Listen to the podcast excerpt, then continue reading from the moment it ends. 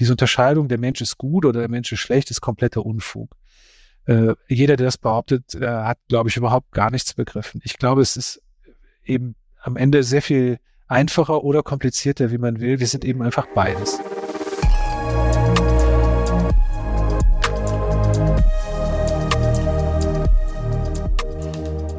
Einen wunderschönen guten Morgen, lieber Armin. Es ist mir eine Freude, dich bei uns in unserem aktuellen Leader Talk äh, begrüßen zu dürfen. Ich freue mich auch sehr.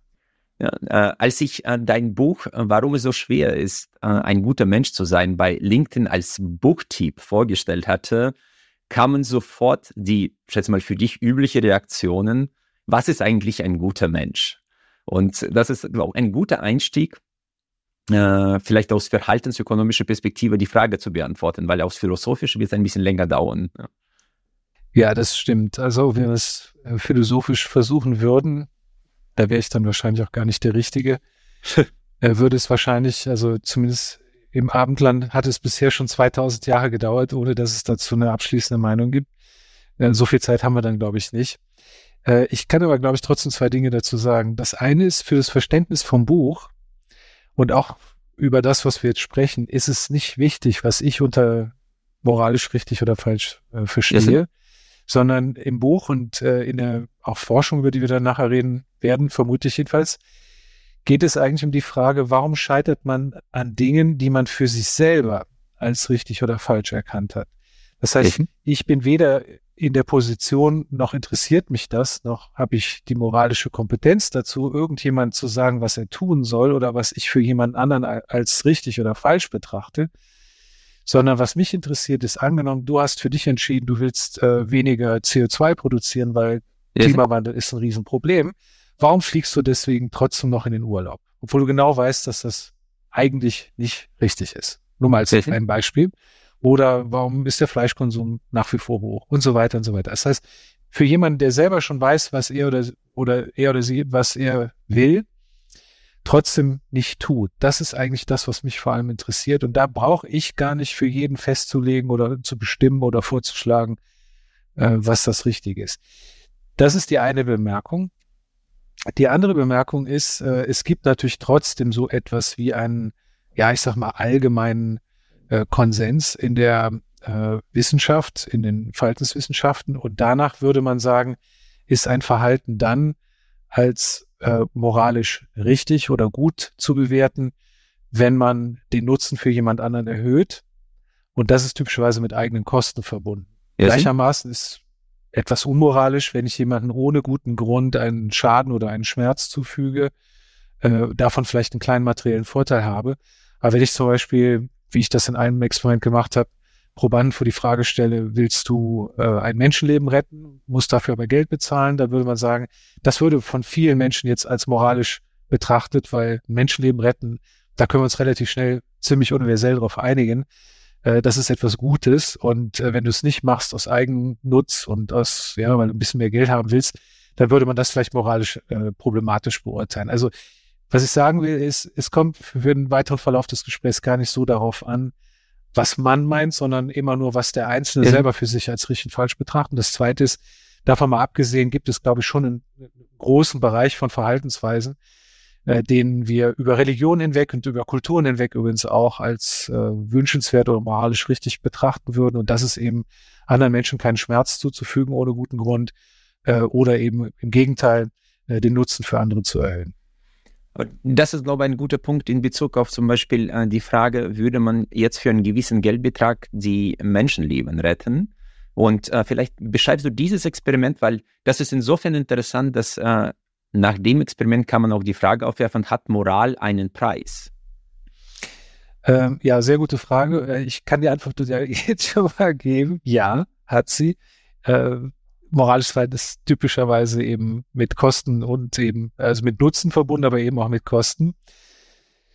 Und ähm, wir finden ganz allgemein in der Wissenschaft, äh, in, den, in den ganzen Experimenten, dass ähm, Moral nicht nur seinen Preis hat, sondern auch ihren Preis hat, sondern äh, dass die Wahrscheinlichkeit, dass sich Menschen prosozial oder moralisch verhalten, äh, steigt, wenn dieser Preis nicht so hoch ist oder die, die Kosten für den Handel nicht so hoch sind, beziehungsweise wenn der Nutzen oder der Ertrag eben höher ist, dann ist es auch wahrscheinlicher. in dem Lebensretter-Experiment ging es äh, um die Frage, wir sind ja als Forscher und Forscherinnen immer auf der Suche nach guten Verhaltensparadigmen, wie man das nennt, mhm. also Entscheidungssituationen, die sozusagen zwar immer nur ein Beispiel sind, aber gleichzeitig irgendwie repräsentieren eine bestimmte Art von Verhalten. Und äh, wenn man sich fragt, was repräsentiert irgendwie moralisches Verhalten, dann würde man sagen, wenig Dissens, dass ein Menschenleben zu retten eigentlich als moralisch zu gelten hat. Und was wir da gemacht haben, war, wir haben mit einer indischen äh, äh NGO zusammengearbeitet, Operation Usher heißen die, haben relativ viel äh, Zeit und Ressourcen investiert, herauszufinden, ähm, wie erfolgreich diese Operation ist. Was die machen, ist, die äh, heilen Menschen, die an Tuberkulose erkrankt sind. Das ist mhm. eine der verheerendsten äh, Todesursachen auf diesem Planeten, kann aber eigentlich ganz gut behandelt werden durch entsprechende äh, Behandlung. Die müsste dann aber regelmäßig erfolgen und so weiter und so weiter. Und dann kann man sagen, wie viele Leute müsste diese Organisation behandeln, damit einer von denen, die da äh, sonst nicht behandelt worden wären, gestorben wäre in Erwartung. Und da kann man eben aus epidemiologischen und anderen Forschungen heraus, äh, wenn man das konservativ rechnet, Folgendes sagen. Wenn wir denen ermöglichen, fünf Leute zu behandeln, die sonst nicht behandelt worden wären, ja, dann hat man in Erwartung ein Menschenleben gerettet, weil von fünf, die nicht behandelt werden, ist in Erwartung stirbt jemand. Das ist, wie gesagt, sehr konservativ. Wahrscheinlich ist, äh, ist äh, rettet man sogar mehr Leben. Und äh, jetzt haben wir die Probandin vor die Wahl gestellt. Du kannst entweder einen bestimmten Geldbetrag bekommen, da können wir gleich noch drüber reden, weil den haben wir variiert. Und da sieht man sehr schön, dass Moral ihren Preis hat, um deine Frage auch äh, konkret zu beantworten den Preis haben wir verändert. Und wenn du auf dieses Geld verzichtest, dann äh, löst du eine Spende in Höhe von 350 Euro aus. Das ist das Geld, was wir dann direkt an die äh, Organisation überwiesen haben. Und mit diesem Geld kann man eben fünf Personen ähm, behandeln, die an Tuberkulose erkrankt sind und damit eben in Erwartung ein Menschenleben retten. Das haben die uns übrigens auch bestätigt. Wir haben auf diese Art hunderte von Menschenleben gerettet mit dem Geld. Also die haben sehr viel Geld überwiesen bekommen. Eben immer Geld, wenn ein Proband, eine Probandin eben sich entschieden hat, äh, das Geld nicht für sich zu nehmen. Und in einer Variante ging es um 100 Euro. Also die Idee ist dann sozusagen, ich würde dich jetzt fragen, was willst du lieber? 100 Euro für dich, hier Cash auf die Hand. Oder verzichtest du auf die 100 Euro? Und in dem Fall überweise ich äh, für dich eine Spende von 350 Euro und damit wird eben in Erwartung ein Menschenleben gerettet. Wenn man das macht, findet man, dass in etwa äh, 50 Prozent sich für äh, das Leben entscheiden und etwa 50 Prozent äh, für die 100 Euro entscheiden. Das hängt dann nochmal so ein bisschen so auch von kleineren äh, Varianten ab, die man, wie man, wie man das Experiment gestaltet. Wir haben diesen Geldbetrag dann aber auch variiert und äh, die Wahrscheinlichkeit, dass jemand sagt, okay, ich rette das Leben, ist natürlich sehr viel höher, wenn er nicht auf 100 Euro verzichten muss, sondern auf geringere Beträge. Bei 20 Euro zum Beispiel ist schon über 80 Prozent. Äh, wenn ich allerdings den Preis immer weiter erhöhe, und man kann sehen, je höher der Preis, desto geringer ist die Wahrscheinlichkeit, dass das Leben gerettet wird. Wenn ich also zum Beispiel auf äh, bis zu 250 Euro gehe, also du musst auf 250 Euro verzichten, damit ich eine Spende von 350 Euro für dich äh, ausführe, dann ist man bei weniger als 30 Prozent, die das Leben retten. Mhm. Das heißt, man sieht hier ganz schön, ja, und das ist auch im Kern das, das, das Problem von moralischem Verhalten. Ich erzeuge für andere einen positiven Nutzen. Das ist aber typischerweise für mich mit Kosten verbunden. Und ein erster sehr wichtiger und zentraler Befund äh, ist eben, dass deswegen unser moralisches Verhalten sehr stark von diesen, von diesen Kosten oder von diesen Preisen eben abhängt. Das kann man auch genauso in den Daten sehen.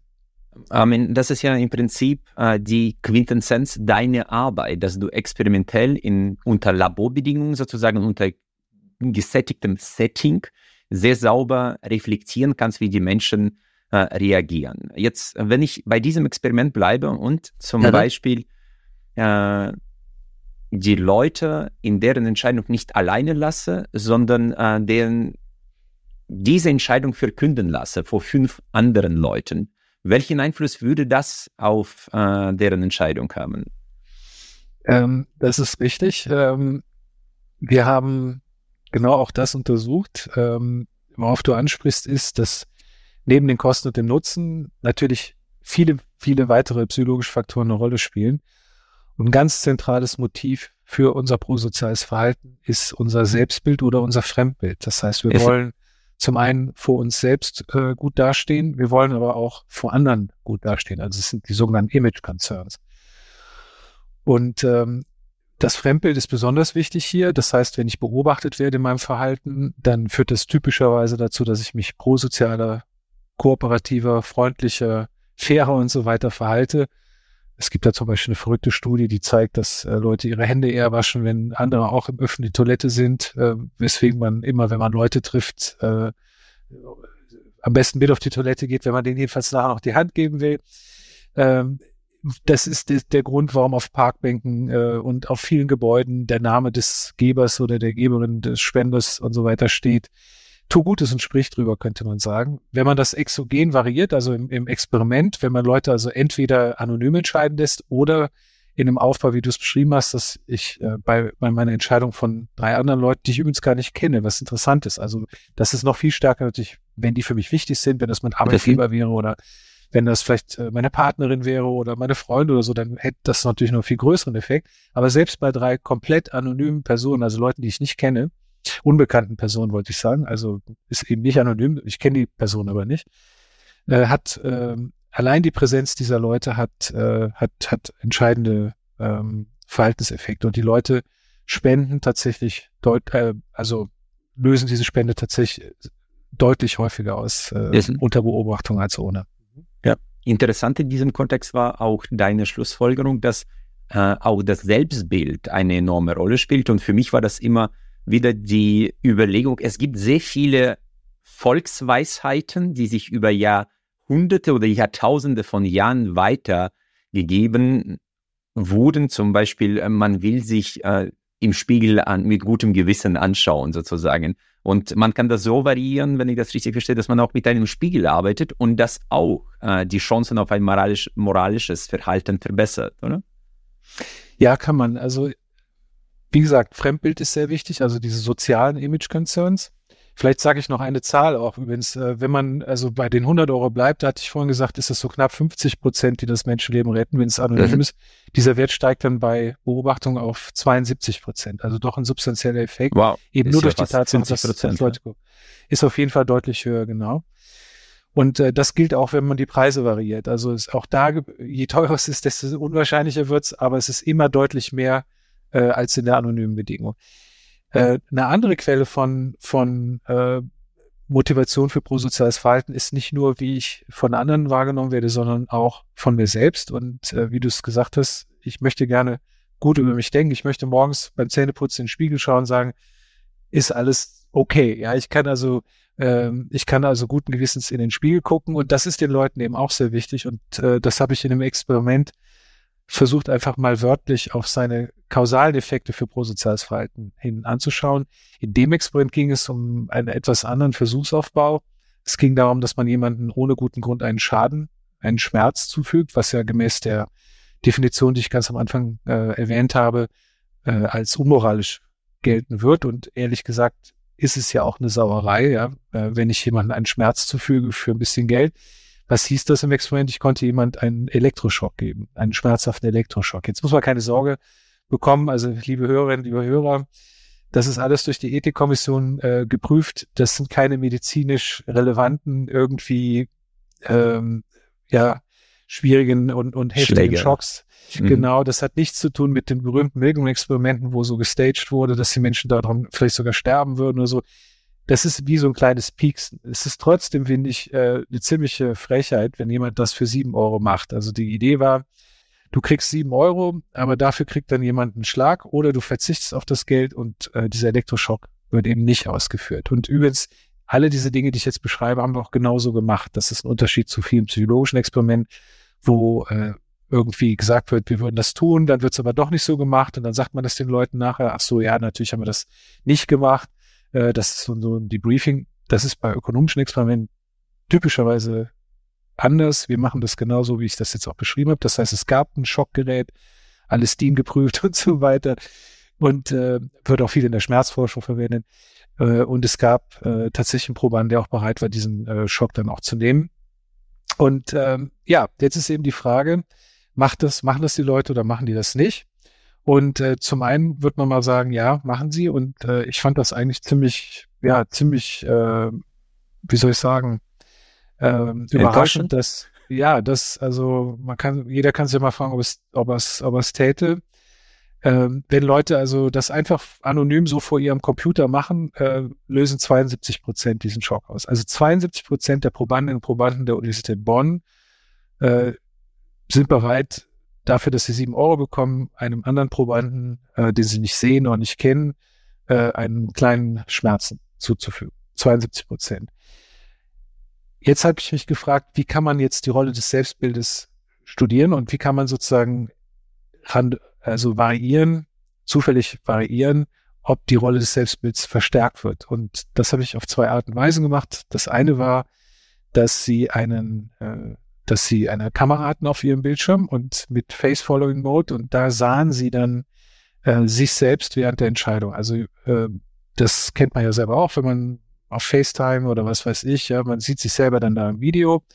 Das ist, so muss man sich das vorstellen und man konnte mhm. diesem Antlitz von sich selbst auch schwer entkommen. Ja, also der, dieser Face-Following-Mode, der, der hat dann das Gesicht auch immer weiter verfolgt. Das heißt, im Moment der Entscheidung musste ich mir selber ins Gesicht schauen. Ich musste mich sozusagen selber anschauen und die Idee war, dass das, äh, das äh, Bewusstsein über sich selbst und die Tatsache, dass man gut über sich denken will, eben verstärkt.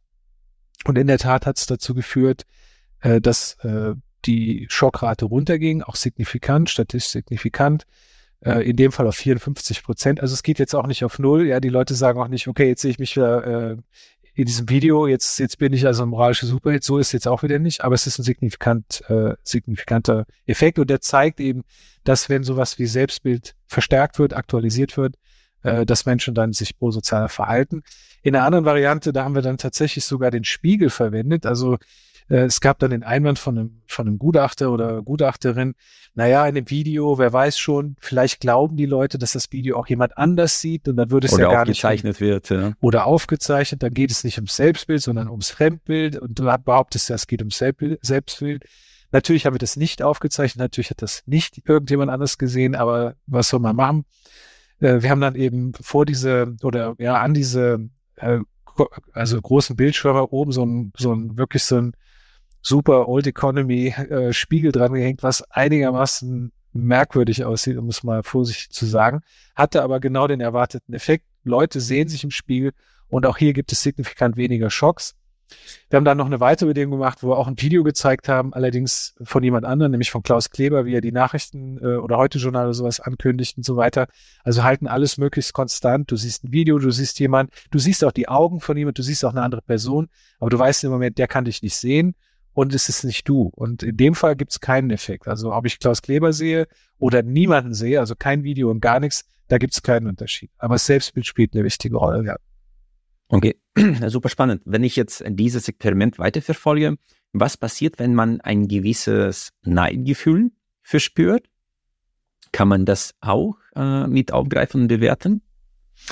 Äh, ja, äh, Neid ist, äh, da sprichst du im Wesentlichen äh, Bereich der, äh, auch der Verhaltensökonomik an, nämlich die Rolle von Emotionen. Wir haben ja häufig so die Vorstellung, dass wir unsere Entscheidungen irgendwie vernunftbegabt, rational und äh, deliberativ und überlegt treffen. Und ich will gar nicht in Abrede stellen, dass wir vernunftbegabt sind und auch nachdenken und auch oft abwägen und dass das auch eine wichtige Rolle spielt. Ich würde also keinerweise behaupten, unsere Entscheidungen sind ausschließlich emotional gesteuert, wie das manchmal äh, behauptet wird. Ich halte das für Unsinn. Man kann es auch sehr gut widerlegen. Aber äh, dass Emotionen keine Rolle spielen würden, ist eben genauso unsinnig. Und eine der wichtigen Emotionen, äh, sowohl für Gutes, aber auch für, für destruktives Verhalten ist der Neid. Beim Neid unterscheidet man so zwei Formen eigentlich. Es gibt äh, jetzt mal ein bisschen umgangssprachlich gesagt den guten Neid. Das ist der Neid, äh, der mich dazu bringt, das mich mehr anzustrengen, damit ich auch das habe, was du hast. Ich bin auf irgendwas von dir neidisch, dein Auto, dein Geld, dein Job, dein Aussehen, irgendwas. Der gute Neid heißt jetzt, okay, ich will auch so viel Geld verdienen, also arbeite ich härter, ich, ich will auch so gut aussehen, ich gehe zum Friseur und, und, und. Das ist so ein produktiver Neid, von dem auch viele sagen, dass so eine wesentliche Triebkraft auch der, der, des Kapitalismus ist und so weiter. Aber es gibt auch den, den, den destruktiven Neid. Ich neide das, was du hast und äh, weil ich es nicht habe, äh, mache ich es kaputt. Und dieses, dieses zerstörerische Moment ist leider eben auch sehr, sehr häufig zu beobachten. Und äh, das haben wir äh, experimentell variiert, indem man äh, Leuten äh, äh, Leute eingeladen hat, äh, nämlich ähm, auch wieder in so, in so einer Laborsituation. Ich beschreibe das mal in einer Bedingung jetzt nur. Wir haben die dann gefragt, äh, vier Wochen vorher schickt mal ein gutes Foto von euch ein, wo ihr gut drauf getroffen seid. Und dann im Experiment selber haben wir ihnen gesagt, ja, du erinnerst dich wahrscheinlich, ähm, du hast uns vor vier Wochen ein Foto von dir eingeschickt. Äh, das haben andere auch. Äh, wir haben ein Komitee von drei sehr attraktiven Frauen äh, auswählen lassen, wer von euch beiden äh, besser aussieht, wen sie lieber kennenlernen würden und äh, mit wem sie auch lieber äh, Sex haben würden. Wir haben das übrigens auch für Frauen gemacht, da waren es dann Männer, die diese Frauen äh, evaluiert haben. Es war also vollkommen symmetrisch.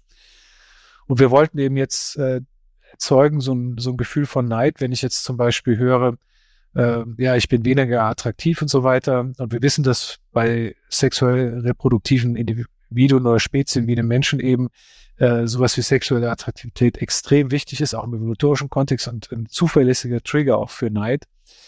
Und dann konnten die Leute danach äh, für Geld wieder so einen Elektroschock äh, ausgeben. Also ich äh, sitze jetzt da und frage mich, soll ich dem Schock geben? Jetzt erfahre ich immer vorher, der andere Typ sieht besser aus. Äh, die wollen ihn lieber kennenlernen und die wollen auch mit ihm in die Kiste. Und jetzt kann ich dir einen Schock geben, ja oder nein. Und dann wird geschockt, bis der Arzt kommt, hätte ich beinahe gesagt. Also wie gesagt, das sind keine medizinisch relevanten Schocks hier, keine Sorge. Aber äh, es ist schon erstaunlich, wie diese Information, dass der andere etwas hat, was ich gerne auch hätte oder worauf ich neidisch bin, dass das so einen starken Effekt dann auch auf meine Prosozialität hat. Um das nochmal in den Kontext zu setzen, was hier passiert, meines Erachtens ist folgendes.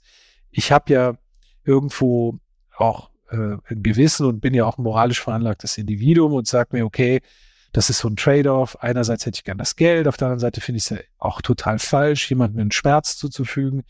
Und da bin ich jetzt so in meiner Abwägung. Und was jetzt passiert durch diese, durch diese emotionale ähm, durch, durch den Neid und durch diese zusätzliche Emotion ist, dass ich eben äh, die Wertschätzung für den anderen verringere. Es ist mir jetzt eben irgendwie ein bisschen egal. Dann soll er halt yeah. den Schmerz haben.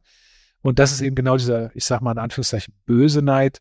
Äh, ich habe, ich, ich äh, setze weniger Gewicht, ja, äh, äh, evaluiere weniger stark, wie es dir geht, weil ich eben auf dich neidisch bin. Und das führt dann dazu, dass dann äh, die Leute sagen, ja, dann nehme ich lieber das Geld. Da muss er halt leiden. Armin, ich habe in dem Kontext zwei Fragen. Eine Frage. Aber es gibt, äh, vielleicht, wenn ja. ich mal ganz kurz Macht's. sagen darf, äh, wir reden und auch zu Recht, wie ich finde, weil äh, Laborexperimente eben sehr geeignet sind, um solche qualitativen Fallsmuster auszufinden. Es gibt aber auch viele weitere äh, Beispiele, auch, auch zum Teil wirklich erschreckende Beispiele, wie Emotionen unser Sozialverhalten eben auch steuern können. So ist es zum Beispiel so, dass einige Studien gezeigt haben, dass wenn ein Fußballteam verliert und ich eben frustriert bin, äh, in USA Football, in Deutschland ja Fußball, dass dann zum Beispiel häusliche Gewalt zunimmt, was, was ja wirklich auch ganz, ganz schlimm ist. Also es ist wichtig, auch im Kontext vielleicht der Frage, warum es schwer ist, ein guter Mensch zu sein, sich immer auch zu fragen, was sind sozusagen die moralischen Fallen, in die wir tappen können und äh, unsere eigene Emotionalität zu reflektieren im Moment unserer Entscheidung scheint mir da sehr, sehr wichtig zu sein. Also wenn ich in einem Moment auch super frustriert oder negativ berührt bin und so weiter, vielleicht nicht direkt handeln, sondern runterkommen, Tag drüber schlafen und dann vielleicht nochmal die Situation neu anschauen. Ich glaube, dass es im eigenen Interesse ist. Es ist aber sehr häufig auch im Interesse eines potenziellen, mach's mal in Anführungszeichen, Opfers. Ähm, Emotionen können gut sein, können unser Sozialverhalten auch unterstützen. Ja, wenn ich gut drauf bin, ja, wenn ich happy bin, wenn ich was Tolles erlebt habe, dann kann man auch das kausal in Studien sehen und zeigen. Äh, sind die Leute eher bereit, sich prosozial zu verhalten. Also das kann auch gut sein. Emotionen können sozusagen das auch befördern, aber sie können eben auch da äh, äh, das Gegenteil sagen, genau. Aber jetzt hatte ich dich unterbrochen. Nee, gar, nicht. Um, das, ist, das war jetzt eine wichtige Ergänzung, deswegen danke dir dafür. Da unterbrich mir gerne. Äh, vielleicht eine Frage zu diesem Thema Neid. Was mich dabei äh, bewegt, hat, äh, bewegt hat, ist die Frage der Narrative. Mhm. Wenn ich jetzt ein amerikanisches Narrativ nehme, wo der Neid eigentlich als Antrieb gesehen wird, und sagen wir jetzt in Deutschland ist es eher ein bisschen vielleicht anders gelagert, dass man, gibt es da Unterschiede? Kann man das nachvollziehen, äh, dass bei solchen Experimenten man auch den Unterschied zwischen interkulturellen oder landesspezifischen Erkenntnisse gewinnen kann? Äh, Im Allgemeinen ja. Ähm, für diese spezifische Frage bin ich etwas, überfor äh, etwas überfragt. Also ich kann aus der Reaktion amerikanischer Kollegen sagen, dass sie ziemlich schockiert waren über diese Schockexperimente aus Deutschland. Okay. Woraus ich so ein bisschen Schlussfolgern würde, dass ich weiß es aber nicht. Äh, es ist meines Wissens nicht gemacht worden in den USA, dass da die Schockraten dann vielleicht etwas geringer sind. Yes. Äh, ob dann die Frage, welche Rolle Neid spielt, äh, stärker oder schwächer ist, das kann ich auch nicht sagen, weil ich, äh, weil ich dieses Experiment eben jetzt nicht in anderen Ländern gemacht habe. Was man aber im Allgemeinen sagen kann, ist, dass äh, nicht nur innerhalb der Länder natürlich Menschen sehr verschieden sind. Also darüber können wir vielleicht auch noch ein bisschen reden.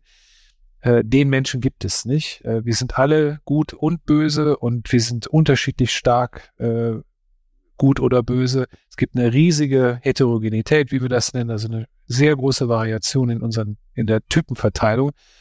Äh, sowohl innerhalb der Länder, dann aber auch nochmal zwischen mhm. den Ländern. Was ich gemacht habe ähm, mit äh, Kurton zusammen, äh, sind große ländervergleichende Studien. Da haben wir allerdings keine Laborexperimente gemacht in der Regel, sondern äh, Befragungsstudien, aber auch zu Prosozialität, also zum Beispiel zu Fragen ähm, Altruismus, äh, positive und negative Reziprozität. Also bin ich bereit, jemanden einen Gefallen zu erwidern, wenn er vorher nett war zu mir oder jemanden äh, zu bestrafen, wenn er vorher unfair zu mir war.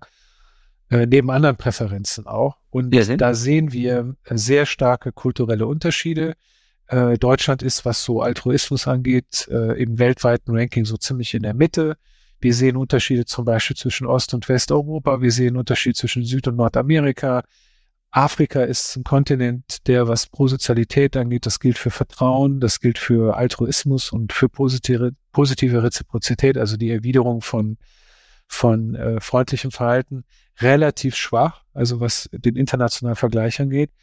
Äh, insofern ist die Antwort für dieses konkrete Phänomen Neid, weiß ich es nicht. Äh, ich könnte mir vorstellen, dass es einen besonders starken Effekt hat in christlichen Religion, weil es ja da immerhin auch als äh, Kardinal oder oder, oder äh, Todsünde gilt. Es ist eine der, der, der ich glaube, der sieben oder elf, ich weiß nicht genau, sieben Todsünden der Neid.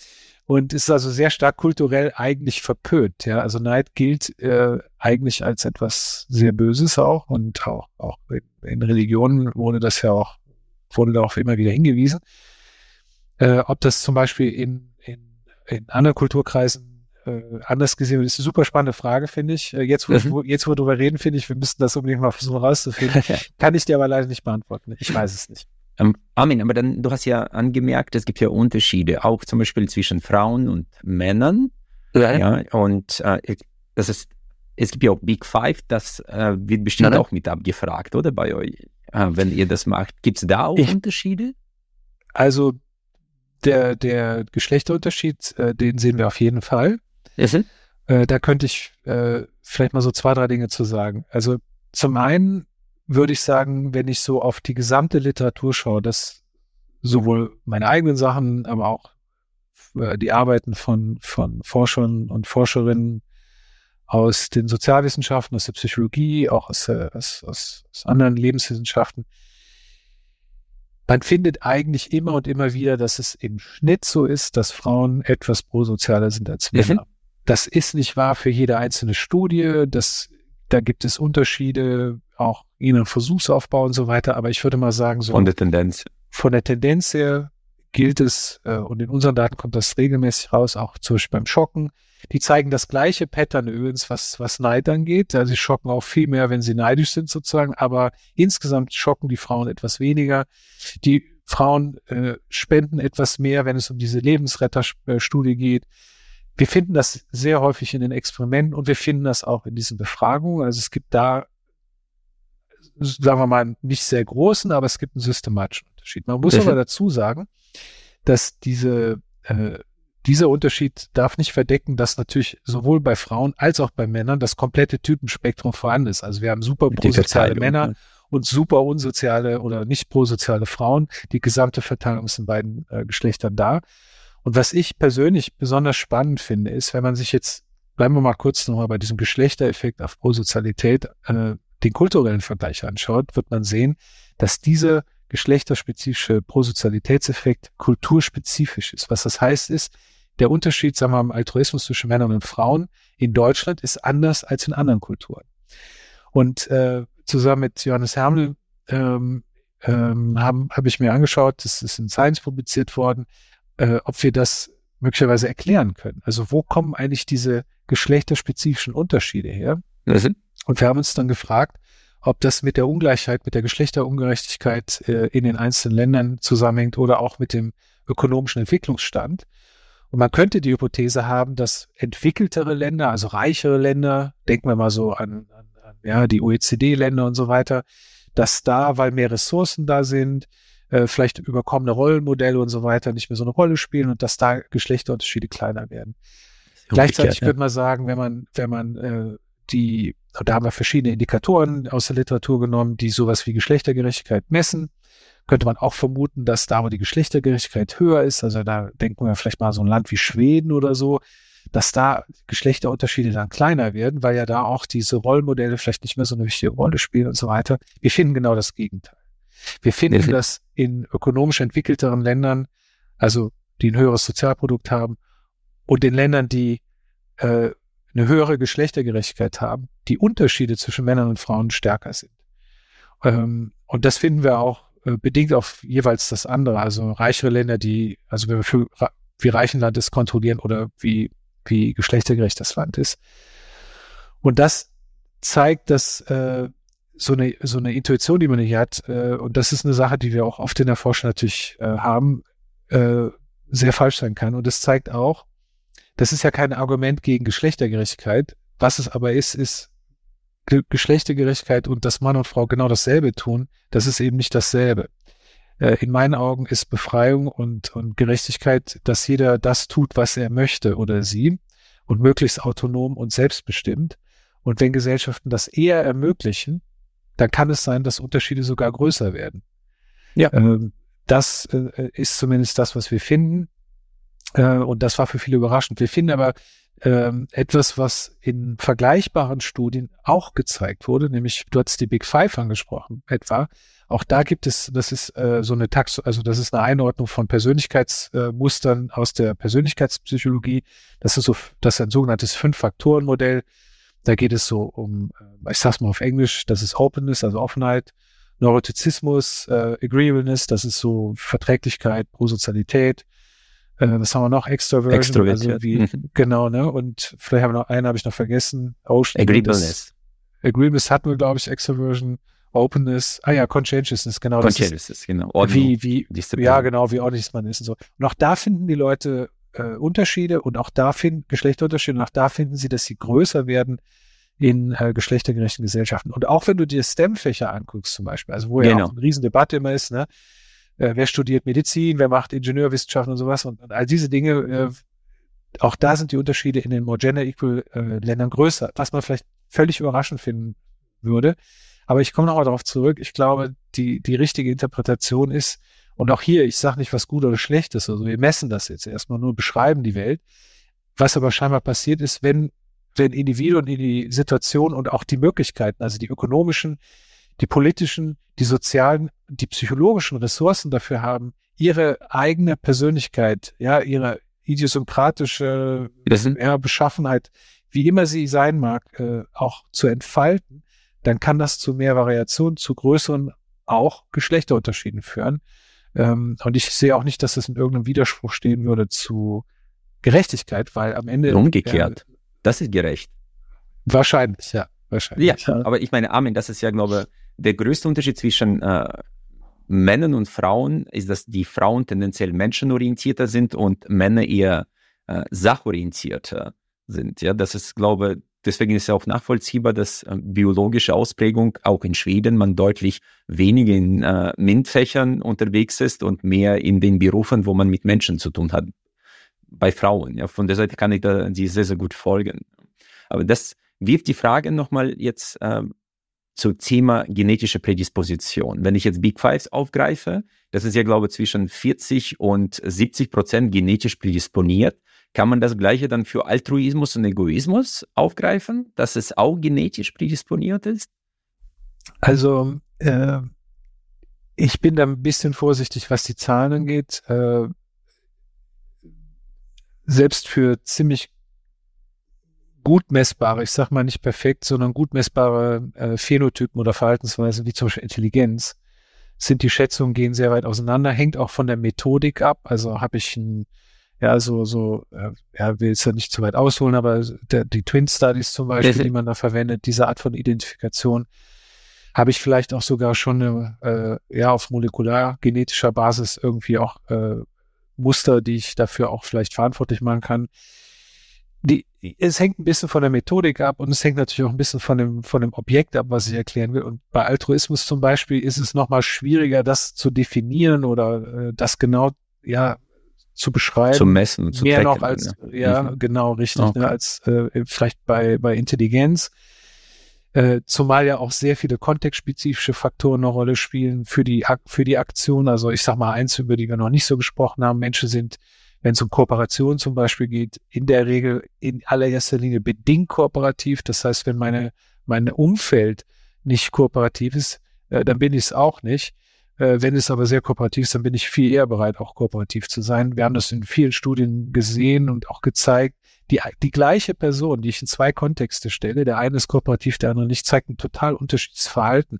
Das heißt, unser Sozialverhalten ist eben selber immer auch situativ situationsspezifisch und kontextabhängig. Und insofern ist es ein bisschen schwer, glaube ich, okay, einfach zu, sagen, mhm. Altruismus hat so und so viel Variation. Es wäre aber überraschend, wenn es dafür keine genetische äh, äh, Disposition gibt. Wie hoch die ist, weiß ich nicht.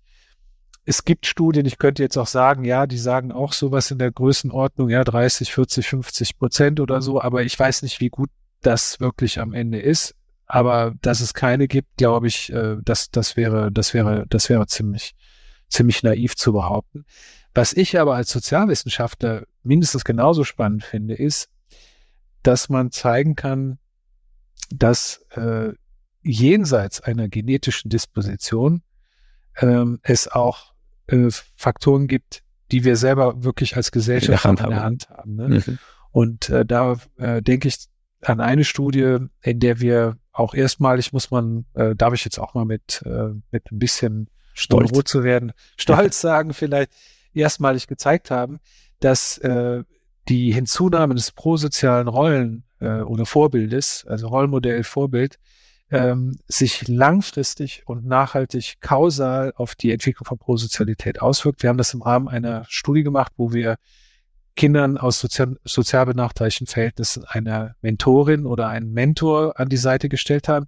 Die Zuweisung war zufällig und deswegen haben wir hier kausale Befunde und wir können eben zeigen, dass im Alter von acht bis neun Jahren etwa es einen großen Unterschied gibt zwischen der Prosozialität von Kindern aus höheren Sozi sozioökonomischen Hintergrund, ähm, die prosozialer sind als Kinder aus äh, geringem sozioökonomischen Hintergrund, dass dann aber in der Gruppe, die aus dem geringen sozioökonomischen Hintergrund kommen, die Kinder, die einen prosozialen Mentor hatten, nämlich über ein Jahr lang eine Person, die zu ihnen nach Hause gekommen ist und mit ihnen Sachen unternommen hat, ja, einen Zoo besucht, Buch gelesen, einfach gekocht oder erzählt, gequatscht, ein bisschen Fußball gespielt. Das ist ein sogenanntes äh, informelles Lernprogramm. Also da geht es mhm. nicht darum, besser in der Schule zu werden, sondern sowas wie Lebensmut, äh, Zuversicht und diese Dinge zu erhöhen. Also und vor allem Personen außerhalb der Familie ja, zu bekommen. Ganz ja. genau. Und wenn diese Bezugsperson außerhalb der Familie, die jetzt dazukommt, prosozial ist, und das können wir messen, und das soll nicht überraschen, weil das ja auch äh, Freiwillige waren, dann können wir eben zeigen, dass die äh, Kindern nach diesem Programm äh, sich in Verhaltensexperimenten, wo wir diese Prosozialität abfragen, zum Beispiel können sie da äh, Spielzeug abgeben für Kinder in Afrika, ja, und gebe ich mehr ab oder weniger und solche Art von, von, von, von Spielen muss man jetzt sich vorstellen oder auch der Einschätzung von Eltern, ja, die wir da auch mit reinnehmen in diesen Indikator für Prosozialität, können wir zeigen, dass die Kinder, die den Mentor oder Mentorin gesehen haben, eben sich selber prosozialer verhalten. Und dieser Effekt hält auch viele Jahre später noch an, weil wir diese Kinder mittlerweile seit über zehn Jahren folgen, können wir das eben immer wieder auch messen.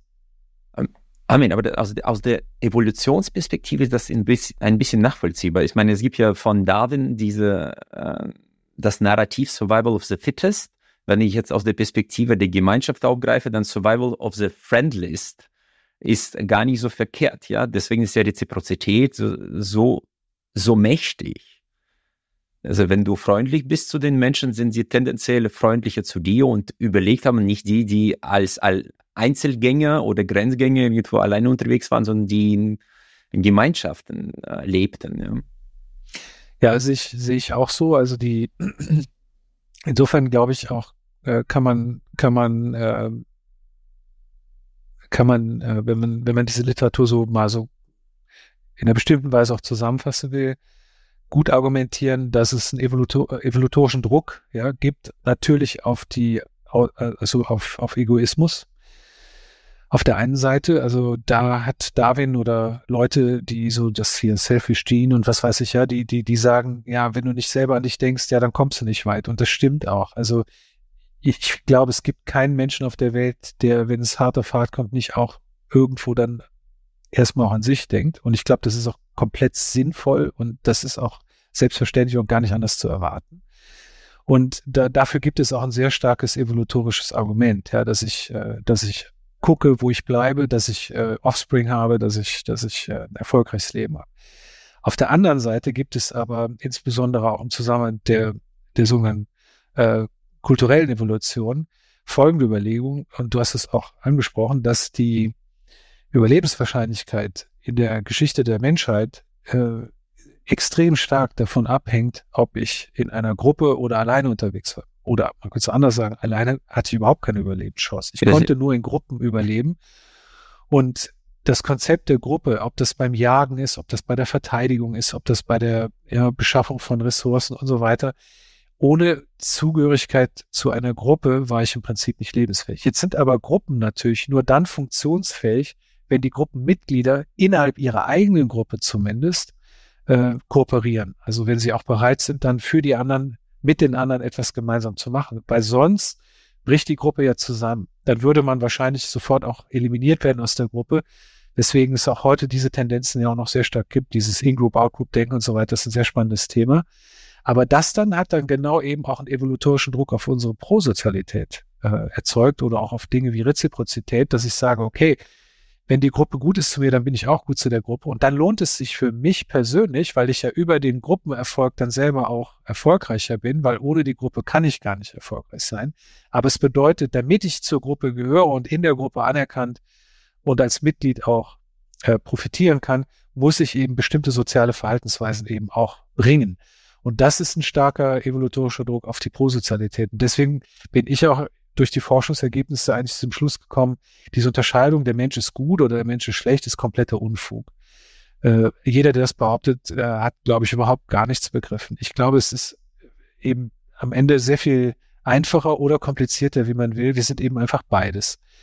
Äh, jeder von uns trägt einen starken Drang in sich, ja, nach vorne zu kommen, erfolgreich zu sein und, und äh, ist aus guten Gründen eigennützig und ist gleichzeitig jemand, der ausgestattet ist mit Empathie, mit einer Sorge um andere und, und diese, diese prosozialen äh, Gefühle und Handlungen erstrecken sich, und das ist das äh, Kennzeichen ja auch von menschlicher Prosozialität, über nicht, äh, äh, über nicht äh, verwandtschaftliche Beziehungen hinaus. Es ist relativ einfach in der theoretischen Biologie aus so einer evolutorischen Perspektive zu erklären, warum ich äh, mich um meine Kinder kümmere beispielsweise und warum es mir schon wieder ein bisschen mehr egal ist, wie es meinen Cousins geht oder so, ja. Da gibt's Hamilton's Law, da gibt's so verschiedene äh, Einsichten, warum, warum das von der Entfernung zu, zu meiner eigenen äh, sozusagen Genetik auch oder DNA äh, abnimmt, ja. Äh, äh, abnimmt, genau. Aber warum wir auch, wenn jetzt hier, ich gucke auf den Rhein, während wir sprechen, ja, wenn ich jetzt sehen würde, dass da jetzt ein Kind reinfällt mit acht Jahren und, und die Arme nach oben reißt und ich denke, dass er trinkt, würde ich keine Sekunde zögern, das Gespräch abzubrechen und zumindest versuchen zu helfen. Ob ich, ja, ich bin nicht so der tollste Schwimmer und so weiter, aber ist doch völlig klar. Und das würde, würden die meisten Tiere, äh, wir sind ja auch Tiere, wenn man so, ist auch egal, ja, die würden das nicht tun, ja. Die würden ja. das fürs eigene Kind sofort machen, aber nicht, wenn da so das Nachbarkind schwimmt oder so. Das wäre denen egal, ne? Und diese generalisierte Prosozialität, denke ich, hat sehr stark damit zu tun, dass wir nur in Gruppen erfolgreich sind. Sollte Ihnen unser Podcast gefallen, bitten wir Sie darum, dass Sie uns abonnieren und uns vielleicht mit einer guten Bewertung unterstützen. Das hilft uns auch bei Algorithmen von Spotify und Apple. Ich bedanke mich herzlichst. Aber interessant ist, dass in kritischen Situationen, Krieg, äh, Naturkatastrophen, äh, dass äh, ich glaube, Le Bon in der Psychologie der Massen hat damals unterstellt, dass unter diesen Rahmenbedingungen, dass die Menschen zum Schlechteren neigen. Aber die tatsächlich, das tatsächliche Verhalten hat gezeigt, dass die Menschen mit dem in katastrophalen Umständen tendenziell zum prosozialen Verhalten tendieren. Ja. Also ich würde, ich, ich glaube, es tatsächlich ist tatsächlich, es ist beides richtig. Ich glaube, wir sehen in solchen Krisenzeiten, haben wir auch bei Corona gesehen, ist, ich glaube, es verstärkt das Gute und es verstärkt auch das Schlechte in uns. Es gab Verhaltensweisen, die extrem, ich sag's jetzt mal umgangssprachlich, asozial waren in der Pandemie oder auch natürlich in Kriegszeiten, wenn Leute aus dem Elend und dem aus der Not andere Geschäftsmodelle machen und äh, sozusagen davon auch noch profitieren. Das gibt's auch, aber ich glaube, dass diese andere Perspektive mindestens genauso wichtig ist. Das sieht man sofort, wenn irgendeine Naturkatastrophe ist, wenn es äh, darum geht, dass wir auf einmal spontan auf Hilfe angewiesen sind. Das scheint schon auch eine unglaublich starke menschliche Eigenschaft zu sein, dass dann Solidarität und diese Dinge auch sofort auch aktualisiert werden. Und da wachsen Menschen dann auch wirklich über sich hinaus. Ja, Helf Fluthelfer, die dann drei Tage nicht schlafen und dann vor Erschöpfung umfallen ähm, und so weiter und so weiter. Das, das, das, äh, das Beste oder das Prosozialste wird eben in solchen Krisensituationen auch sichtbar. Ich glaube, es verstärkt beides tatsächlich. Mhm. Äh, Amen, vielleicht noch eine Frage zu Unterschieden zwischen Menschen äh, in Bezug auf die Wertesysteme. Äh, hat die auch gefragt, ob jemand ein Atheist ist oder religiös? Und ob das einen Unterschied ausgemacht hat?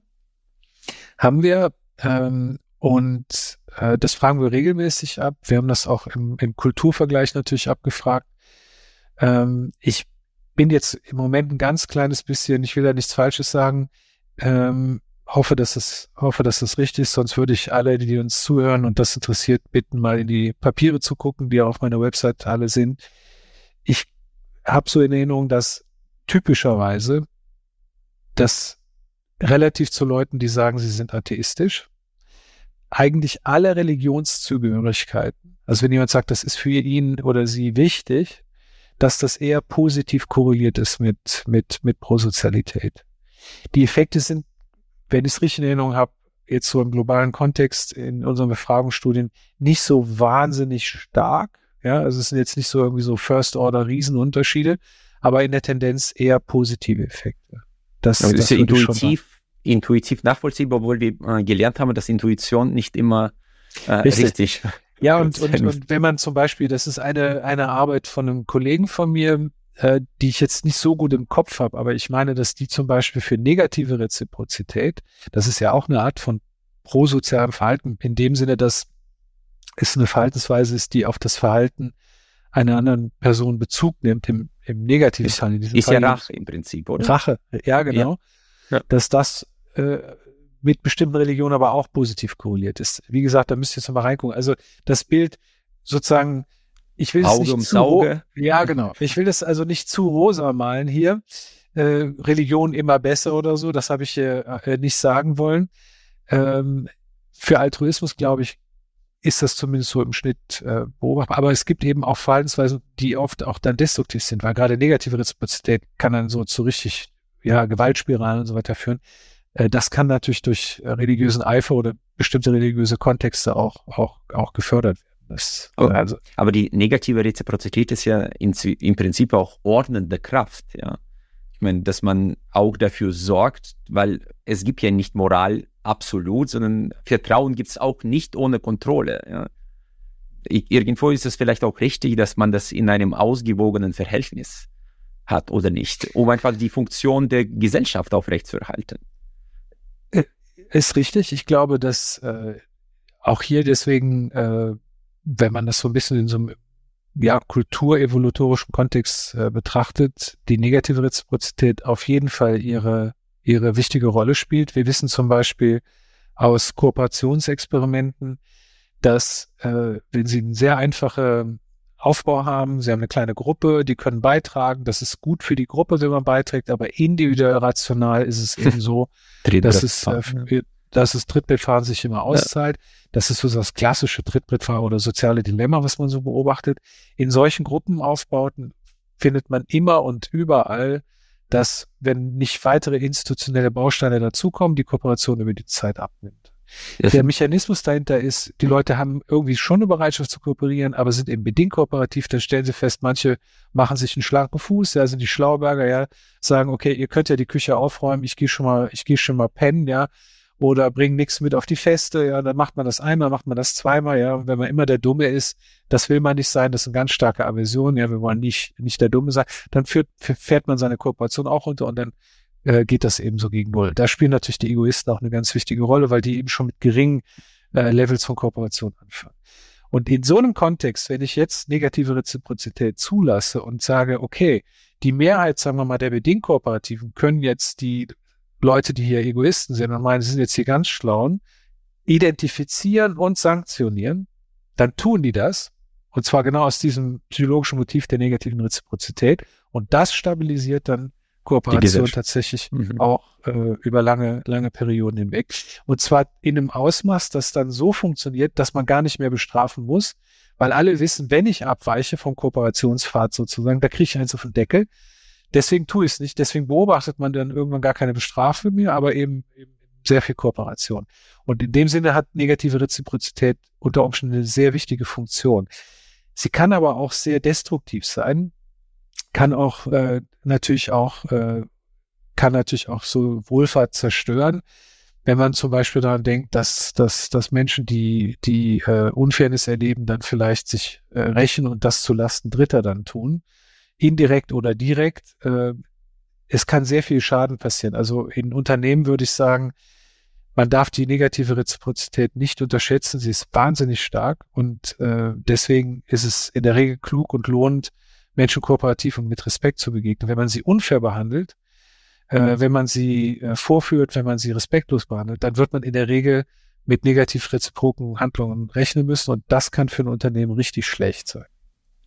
Äh, Amen, wir haben jetzt sehr viel darüber gesprochen, wie es ist, äh, wenn, wie man unmoralisch oder moralisch äh, ist. Die Frage, wenn man sich verbessern oder etwas verändern möchte. Und äh, als ich dein Buch gelesen hatte, fand ich das super spannend. Sehr viele Aspekte haben mich auf das Thema Transformation und Veränderung gebracht. Und es gibt ja Jonathan Haidt und er hat äh, dieses ja. äh, schöne Bild mit dem Reiter auf einem Elefanten und auf dem Weg gezeichnet und ja. wo der Weg so Kontext ist und Situation und der Elefant ist eigentlich so emotionale äh, Seite und Reiter ist der Verstand, der mit einer Sachinformation gefüttert wird. Äh, kann man das auch hier aufgreifen und sagen, wir müssen entweder an der Situation, an dem moralisch, an den Appellen, die emotionalisieren und dann auch an den Informationen. Du bringst ein super Beispiel in Bezug auf Smart Messer, glaube ich, für die Dusche. Ja, das, das, als ich das gelesen habe, war das ja so nachvollziehbar. Ja. Ähm, ja, es ist ein ganzer Kranz, ne, weil wir ja über ein komplexes Sozialverhalten in sehr unterschiedlichen Kontexten sprechen, äh, gibt es natürlich auch äh, sehr unterschiedliche Politikansätze. Ähm, eine Sache, von, von der du jetzt gesprochen hast, ist, dass man über Voreinstellungen oder sogenannte Defaults, nennt man das auch, so Default-Effekts, dass man über Voreinstellungen oder über äh, so Monitoring äh, gute Verhaltensweisen bekommt.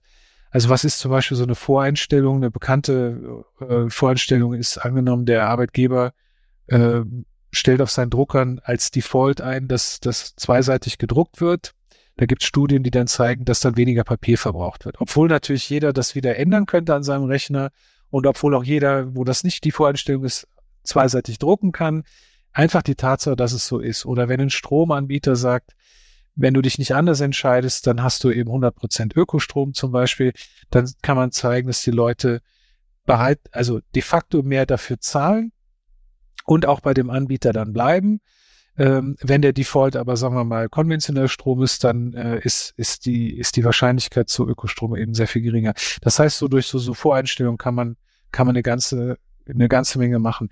Bei Organspendern ist es auch so, glaube ich, in Österreich oder in einem Land, wo das voreingestellt ist, dass man automatisch Organspender ist und man muss das abwählen, oder? Richtig, richtig. Das, äh, das äh, so Opt-in, Opt-out-Regeln, äh, deswegen wird das ja auch in Deutschland immer wieder regelmäßig äh, äh, äh, diskutiert. Ähm, das ist einer der, das ist in Science publiziert worden, das ist äh, einer der bekanntesten äh, Default-Effekte überhaupt, die man so gesehen hat im, im, im Ländervergleich. Äh, wenn es die Voreinstellung ist, dann, dann, ja, dann ist man Organspender. Und ich meine, das, das, das, das, das funktioniert deswegen wahrscheinlich so gut, weil die meisten Leute ja sagen, ja, eigentlich wäre es schon gut, wenn man Organspender ist, aber irgendwie ist es so ein bisschen, hm, da muss ich mich mit meinem Tod und wie sehe ich da aus, dann, dann, dann, dann weiden die da meinen Magen aus und keiner, oh, das sind alles, da will ich nicht, oh, ja, ich mache das nächste, ich mache das nächstes Jahr, ich mache das dann irgendwann. Und, äh, und dieses äh, Prokrastinieren, wie man es ja auch nennt, ja, dieses immer und immer wieder weiter verschieben, genau. das kann man durch so eine Änderung der Voreinstellung ganz einfach abstellen äh, es ist sozusagen so eine Beweislastumkehr sozusagen. Ich muss sozusagen jetzt das Gegenteil machen. Und äh, weil die Leute eben so eine gewisse Trägheit haben, äh, dann sagen sie, ja gut, jetzt bin ich halt Organspender, ist ja auch gut so, ne? Und, und, und, und dann ist es gut, ne? Äh, dieses Smart Meter, das ist hier eine Arbeit äh, auch von einem ehemaligen Kollegen aus Bonn von mir, der, der Arzt mit Kollegen und Kolleginnen auch untersucht, äh, was so, so Real-Time-Feedback auch mit Leuten macht. Und ich glaube, das ist ein wichtiger Punkt, weil ähm, ich denke mal, beide, also du und ich äh, würden sagen, äh, als Gesellschaftsmodell ist so eine liberale äh, und auch marktwirtschaftlich orientierte und gleichermaßen soziale äh, Ordnung, äh, die dann auch Regulierungen macht und und und und, und äh, bestimmte soziale Standards auch sicherstellt und so weiter und so weiter, ist schon ganz gut und ist auch ist auch im Prinzip richtig. Das heißt, wir wertschätzen eigentlich schon auch, dass Menschen nicht gezwungen werden über per Gesetze und äh, Vorschriften ähm, hat übrigens noch einen weiteren Aspekt, ja, das führt nämlich häufig zu gegenteiligen Verhaltensweisen. Wir sehen das jetzt bei dem Heizungsgesetz ganz gut. Vielleicht können wir noch ein bisschen über Moralismus reden und Gen über Bevormundung, weil Menschen ja. das eben überhaupt nicht mögen. Und Heuchlerei auch vielleicht auch dabei. Heuchlerei ja. ist das, ist, ist noch schlimmer, aber genau, da sind wir in einem interessanten Kontext, was Heuchlerei und, und, und Bevormundung an, anrichten können, in, unter der vermeintlichen Flagge von wir sind die Guten, ja. Und äh, das Publikum wendet sich mit Grauen und äh, erbrechend ab, kann man da äh, sehr häufig nur sagen.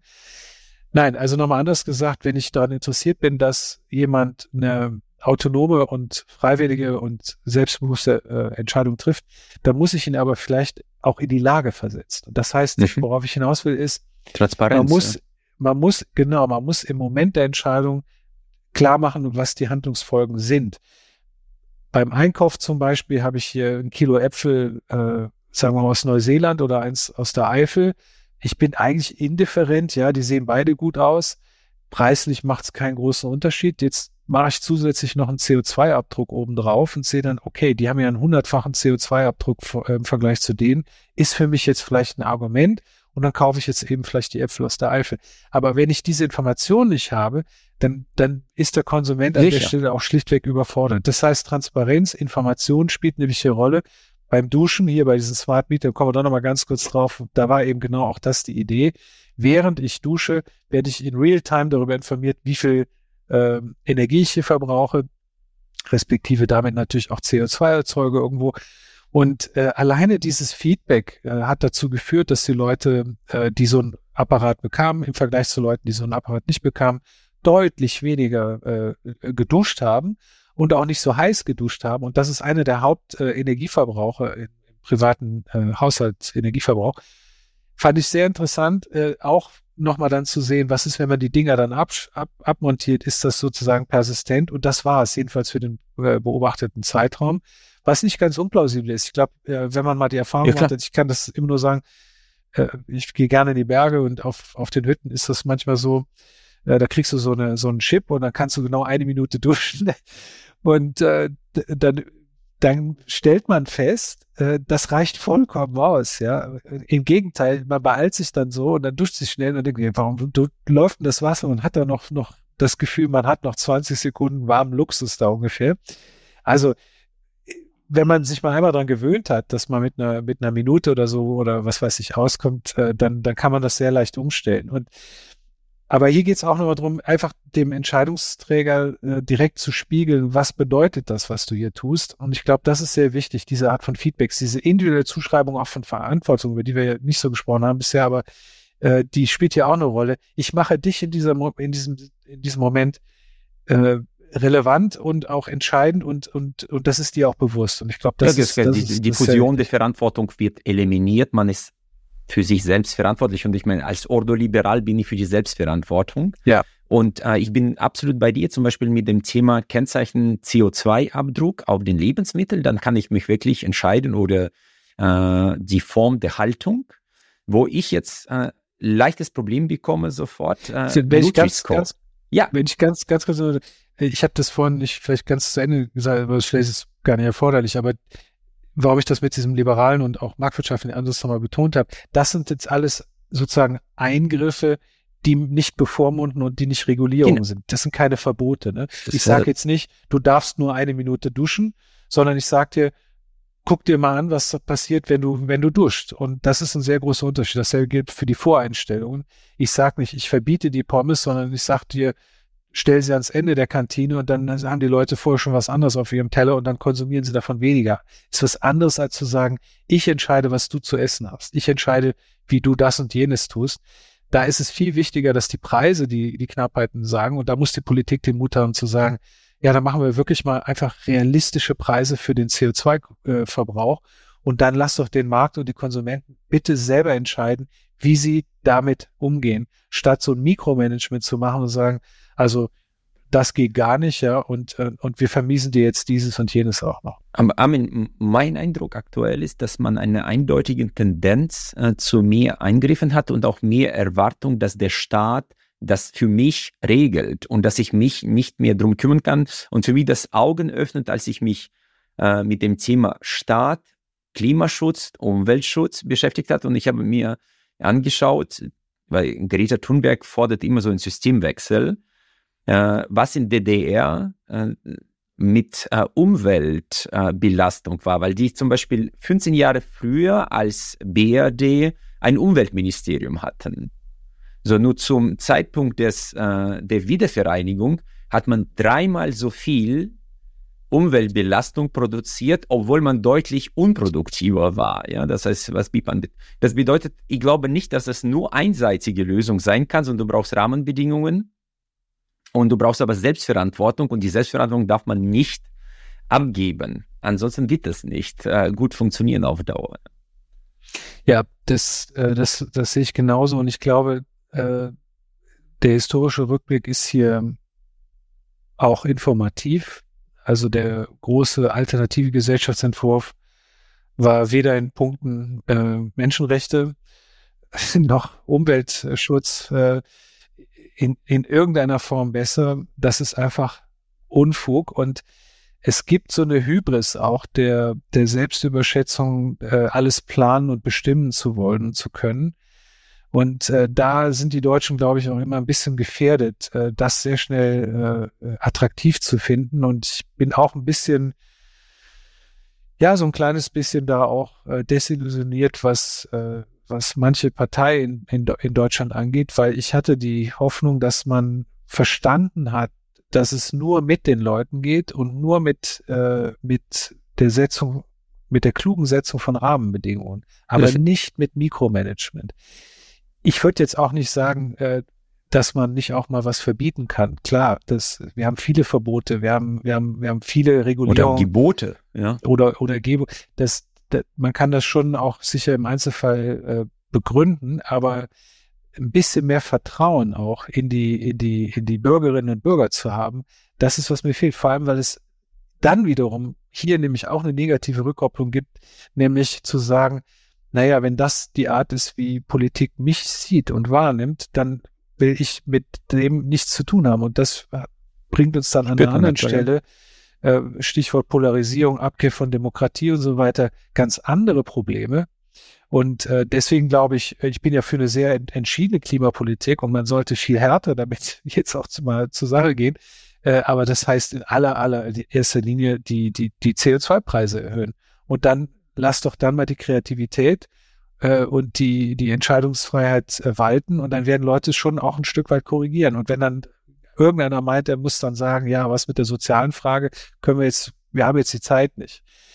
Höherer Energiepreis oder CO2-Preis belastet erstmal die besser verdienen mehr. Das, das einfach deswegen, weil die einen viel höheren CO2-Abdruck haben. Und natürlich kann man das Geld nehmen und das sozial dann damit abfedern. Das ist doch klar. Man kann ja damit genau das tun, was jetzt äh, auch gefordert wird, meinetwegen. Man sieht das jetzt sehr schön gerade auch im, im Regierungskonflikt. Ja, auf der einen Seite geht es um die Förderung von Kindern, was ich vollkommen äh, befürworten würde, als die langfristig strategisch wichtigste Investition, die dieses Land überhaupt machen kann. Und auf der anderen Seite ähm, wird eine Heizung erobert. Nimm doch das Geld aus der CO2-Steuer und, und steck das in die, in die, in die Förderung sozial, sozial benachteiligter Kinder. Also es ist falsch, das gegeneinander auszuspielen. Äh, macht überhaupt keinen Sinn. Aber eben, äh, wenn man meint, man müsste jetzt im Detail regulieren, ich glaube, dann, dann, dann gefährdet man äh, Unterstützung und man gefährdet äh, äh, Support, der extrem wichtig ist. Denn wenn, wenn dann die falschen Parteien gewählt werden, dann kommt es dann wirklich zu einem Rückschritt. Ja, das, das wäre, das wäre die Katastrophe, ja. Und ich glaube, die Anmaßung des Wissens, ich meine, der Regierenden, dass sie alles besser wissen, und das ist, ich glaube, auch, wo man ein bisschen aufpassen muss. Ich habe, du hast zum Beispiel auch irgendwo erwähnt, dass wenn man CO2-Besteuerung einführt, muss man auch überlegen, dass das möglichst viele Länder machen, weil man dann, ich meine, Deutschland mit 2% CO2-Ausstoß und sehr, sehr teurer Energie, wir werden eher einen negativen Effekt aus der spieltheoretischen Perspektive auf die anderen Länder haben, weil unser Ausstieg aus der Atomenergie hat aktuell eher für äh, Unverständnis gesorgt, wo die sagen, so machen wir das sicher nicht. Ja, das bedeutet, man es kann, glaube ich, kein Alleingang sein oder es muss so technologisch super sein, dass die Leute sagen, wow, das ist eine exzellente Lösung. Äh, die kommen jetzt ohne Kohle äh, und ohne Atomenergie, nur mit, keine Ahnung was, aber zurzeit können wir das nicht vorweisen. Das ist, glaube ich, spieltheoretisch auch ungünstig. Ja, ich glaube, du sprichst an auf ähm, die, die der sogenannten Klimaclubs. Clubs, genau. Äh, die, äh, das ist mir jetzt fast unangenehm, ist ein bekannter Ökonom, Nobelpreisträger, der, der das, der das erste Mal so in die Diskussion gebracht hat. Mir fällt gerade der Name dummerweise nicht ein. Und die Idee ist wirklich, äh, wie ich finde, absolut äh, überzeugend, dass man sagt, die Länder, die in diesem Club sind, haben eine hohe CO2-Steuer, belasten deswegen natürlich ihre eigene Industrie und das ist ein Problem. Wenn nämlich dann in anderen Ländern äh, diese, diese, diese Steuer nicht erhoben wird und dann eine Billigimporte die eigene äh, Wirtschaft kaputt machen. Und deswegen würde man dann einen Strafzoll für jede Einfuhr von Ländern, die nicht einen ähnlichen CO2-Preis hat, äh, fordern, um diesen Wettbewerbsnachteil auszugleichen. Und je größer dann dieser Club wird, desto besser wäre es. Und wenn jetzt zum Beispiel die EU und die USA äh, als wesentliche Emittenten von CO2 schon mal so einen Club bilden würden, dann hätte das natürlich eine unglaublich starke regulierende Bedeutung dann auch für den Rest, äh, für den Rest der Welt. Aber dafür braucht man natürlich internationale Abkommen. Aber das denke ich, äh, diese Klimaclubs, das ist eine, ähm, eine, eine absolut überzeugende Idee. Und mhm. auch wichtig, weil es ist richtig, wenn, ähm, wenn man wirklich im Klima interessiert ist und nicht nur daran, äh, sich irgendwie hier sozusagen ja moralisch zu inszenieren, dann sollte einem am Gesamtausstoß des CO2 was liegen und auch daran, dass das nicht zulasten äh, oder nur zulasten der eigenen Wirtschaft geht, möglicherweise dann sogar mit einer negativen Bilanz, weil die Standards in anderen Ländern eben noch geringer sind. Und äh, deswegen sind hier internationale Lösungen natürlich total wichtig. Wir sehen das jetzt übrigens ganz ähnlich auch bei dieser Mindest-Unternehmensbesteuerung, äh, äh die ja jetzt äh, äh, aufgrund der Finanzministerin Yellen in USA, wenn ich es richtig verstehe, jetzt auch tatsächlich funktioniert.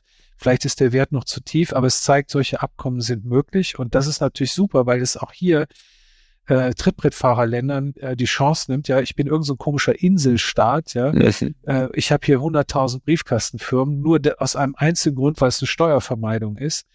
Äh, wenn ich das verkaufe als, als Liberalismus und Wirtschaft, dann würde ich sagen, das ist Quatsch, da habt ihr was falsch verstanden, ja. Das ist einfach nur unsolidarisch. Und deswegen, äh, also es ist möglich und ich finde, dass es im Zusammenhang mit Klima absolut äh, sinnvoll wäre, das auch zu tun, ja. Äh, Armin, wie gehst du mit den Menschen um, die im Sinne der, des Gut-Mensch-Arguments einfach fast alles andere einfach niederknüppeln. Also du bist jetzt nicht bei LinkedIn, ich beobachte das mit großem Interesse, wie die Menschen da sich sofort spalten und jemanden beschuldigen, unmoralisch zu sein, weil man gegen etwas ist. Ja, und äh, erlebst du das auch? Ja, leider ja. Und äh, ich bin äh, ich finde es widerlich. Ich finde es äh, abstoßend und ich finde es heuchlerisch und äh, oft ist es tatsächlich auch böse, äh, weil ohne Wissen, was ja hier häufig passiert, ist folgendes, jemand inszeniert sich über eine Äußerung ähm, gegenüber einer tatsächlichen oder imaginierten Gruppe, ja, deren Wertschätzung für die Person wichtig ist.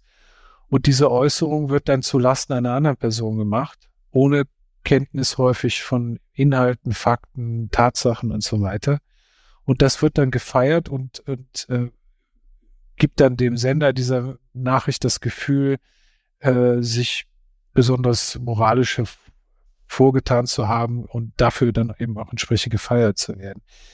Damit legt man die Axt an, an ganz fundamentale Prinzipien äh, von Zivilisation, nämlich dem gegenseitigen Respekt, der Unterstellung, dass auch jemand, der anders über Dinge nachdenkt, äh, im Prinzip Recht haben könnte und auch äh, zumindest das Recht auf seine eigene Meinung hat. Und äh, die Art des Umgangs, die Art, äh, wie hier über die Köpfe anderer äh, gesprochen wird, häufig mit einem enormen Schaden, der da angerichtet wird, äh, sehe ich, sehe ich mit, sehe ich mit, mit wirklich großem Widerwillen. Also das, das finde ich äh, abstoßend, ja. Ich beobachte das auch und ich finde es einfach nur abstoßend. Ja. Äh, ja, es ist übrigens äh, neben dieser, äh, ich war jetzt da vielleicht ein bisschen sehr deutlich, aber neben diesem, es ist auch extrem uncool übrigens und auch extrem humorlos. Also ich kann gar nicht sagen, wie erholsam das manchmal für mich ist, wenn man so ein so ein Film mal so aus dem, ja, oder Harald Schmidt mal guckt, kurz oder so. Es ist wie eine kurze Psychotherapiesitzung, ja, das, also, äh, ohne dass ich das jetzt genau beurteilen könnte, aber äh, es tut einfach mal gut, wenn einer mal intelligent sich mal einfach dieser ganzen ja verminten äh, Gesprächs- und Debattenkultur entzieht. Und ich kann das nur jedem empfehlen, sich dem nicht unterzuordnen und zu unterwerfen. Jeder hat ein Recht auf seine eigene Meinung, darf sie sagen. Und äh, diese, dieses, dieser herrische Ton, ja, von, von Moralisten, der alles politisiert, ja, das ist, ist eine Vorform, wenn es nicht schon die Form ist von Totalitarismus. Ja, ist das auch. Und ich sage das im vollen Kenntnis äh, der deutschen, also voll im, im Bewusstsein der Geschichte, nicht voll, wer hat das schon, aber ich kenne mich ganz gut aus, kann ich sagen, ja, der in der, der deutschen Geschichte oder anderer totalitärer Geschichten. Das ist ein äh, Kennzeichen einer totalitären Gesellschaft. Wenn alles politisch wird, ja, was ich esse, welche Heizung ich einbaue, ja, ob ich, ob ich gender oder nicht, wenn alles politisch ist, wenn ich nichts mehr tun und sagen kann, ohne taxiert, eingeordnet, beurteilt und vor allem auch verurteilt oder abgeurteilt zu werden, dann bewegen wir uns auf totalitäre Zeiten hin. Bisschen mehr Humor, bisschen mehr Gelassenheit, ein bisschen mehr Respekt, auch vor der Tatsache, dass Menschen verschieden sind und dass es sehr unterschiedliche Wege zu guten Lösungen geben kann das würde ich mir echt wünschen. Und äh, jeder, der da Beitrag zu leistet, verdient meinen größten Respekt. Hm, Armin, du als Wissenschaftler kannst du ja auch bestätigen, dass die Wissenschaft immer nur den aktuellen Stand der Erkenntnisse widerspiegelt. Man, Wissenschaft irrt sich immer nach oben sozusagen, ja. Und äh, ich habe jetzt ein paar Mal schon erlebt, äh, dass man sagt, so sagt die Wissenschaft, ich sage zu heutigem Zeitpunkt. Für mich war das super spannend als Nobelpreisträger Kahnemann äh, seine Studie zurückgezogen hat. Äh, das Geld äh, keine Rolle bei dem Glücksempfinden spielt, aber eine gewisse äh, Grenze und das fand ich faszinierend, dass äh, man dann einfach sagt, okay, wir haben uns jetzt weiterentwickelt, es gibt jetzt neue Erkenntnisse.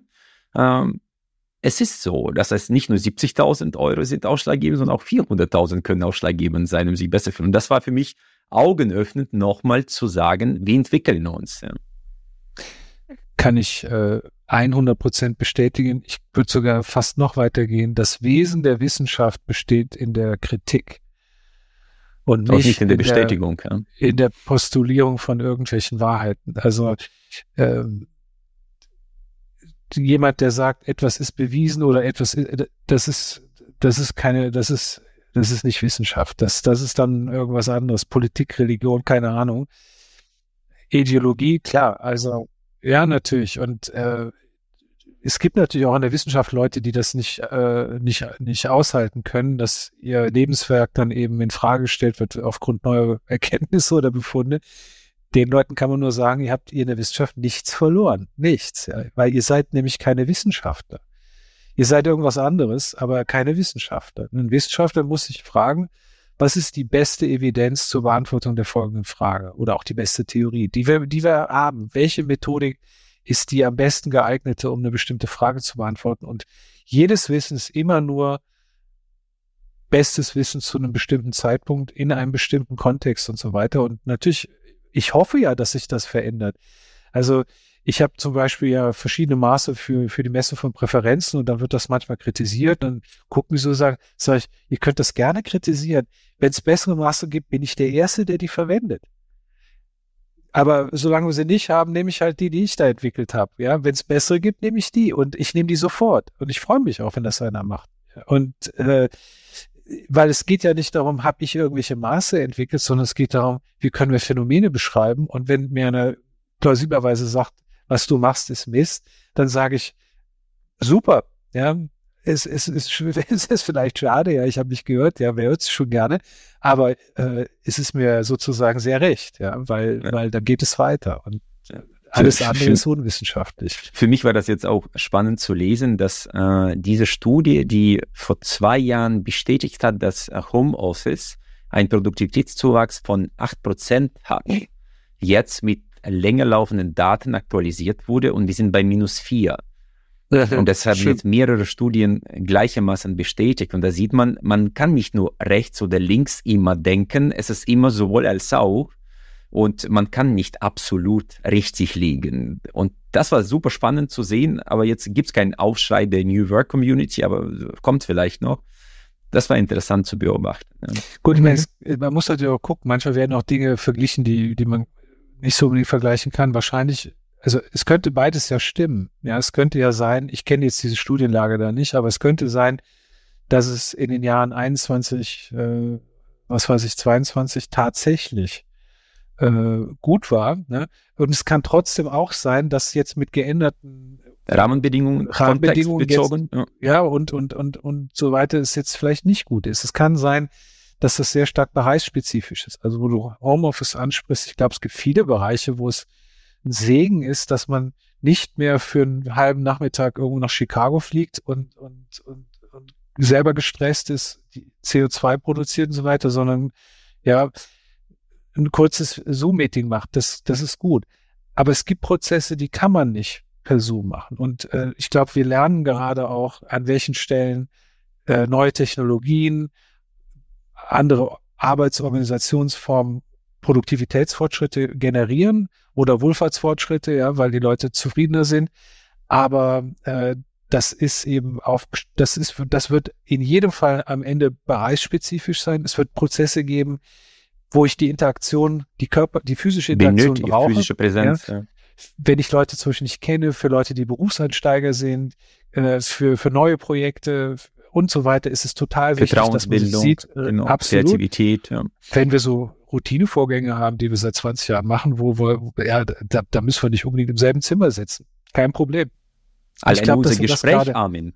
Das heißt, ja. das wäre jetzt vor drei Jahren nicht darstellbar, in der Qualität ja. so etwas zu machen. Und logistisch ja. ist das eine Katastrophe, da uns äh, zu, zueinander zu finden, ja. Ja, nee, genau. Ne? Und da denke ich, deswegen, auch da ist es halt nicht halb voll, halb leer. Ähm, und ja, es, es ist gut, wenn es erforscht wird. Also was ich schon noch sagen würde, weil ich will jetzt hier auch nicht so als, als Wissenschaftsrelativist in dem Sinne rüberkommen, dass man sagt, naja, man weiß eh nie irgendwas.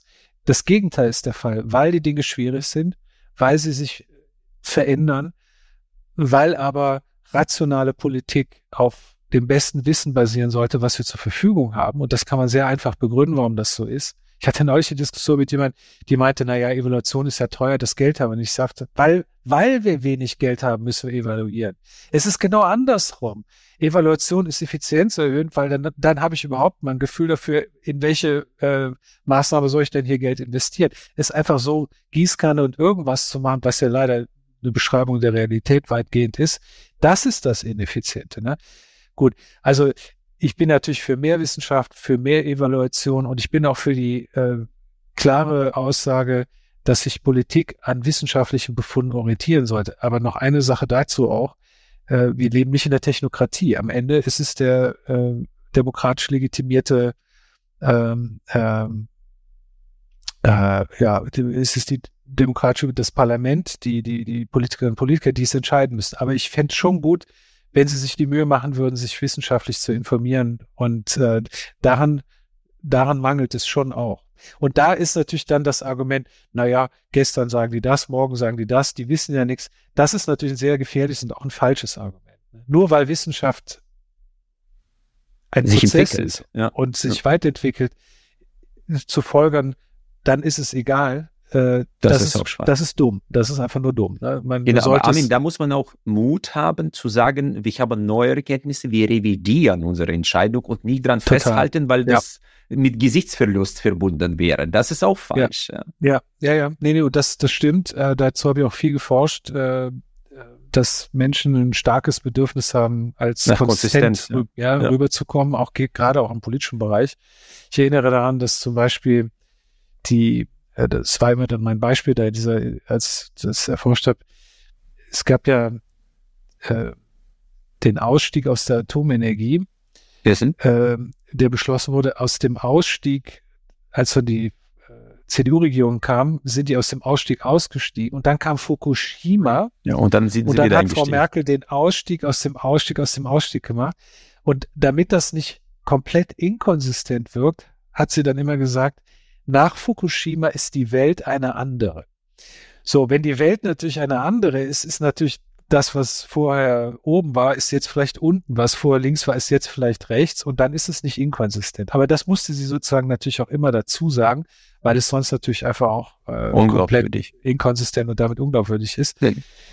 Aber ich finde es auch, ehrlich gesagt, wenn, wenn, wenn, wenn ich einen Politiker sehe, der sagt, ich weiß es nicht, oder wenn ich einen Politiker sehe, der sagt, ich habe mich total geirrt, äh, ich habe wirklich geglaubt, dass es richtig ist, dass wir die Parks und die Spielplätze zumachen in der Corona-Zeit, die Kinder wegsperren, äh, weil ich dachte, sonst geht der Planet unter. Heute würde ich sagen, es war ein katastrophaler Fehler, ja, weil gerade Kinder, Jugendliche in ihrer Sozialentwicklung diese Interaktion gebraucht hätten. Wenn jemand das so sagt, muss ich sagen, dich wähle ich nochmal.